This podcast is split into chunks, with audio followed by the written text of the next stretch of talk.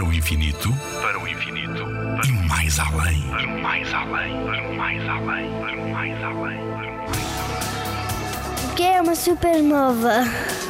Supernovas são enormes explosões que marcam o final de vida de uma grande estrela, muito maior que o nosso Sol. Estas explosões são tão intensas que conseguem espalhar pelo universo todo o material que formava a estrela.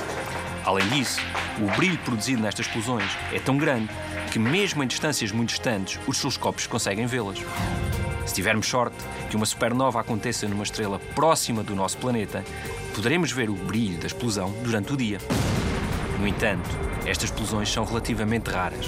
As últimas registradas na nossa galáxia, visíveis sem telescópios, aconteceram em 1572, observada por Tycho Brahe, e em 1604, observada pelo astrónomo Kepler. Hoje em dia, com a ajuda dos telescópios, os astrónomos conseguem-se registar um maior número de supernovas pelo universo. Nuno Milagaya, do Parque de Astronomia de Constância. Na Rádio ZigZag, há ciência viva, porque a ciência é para todos.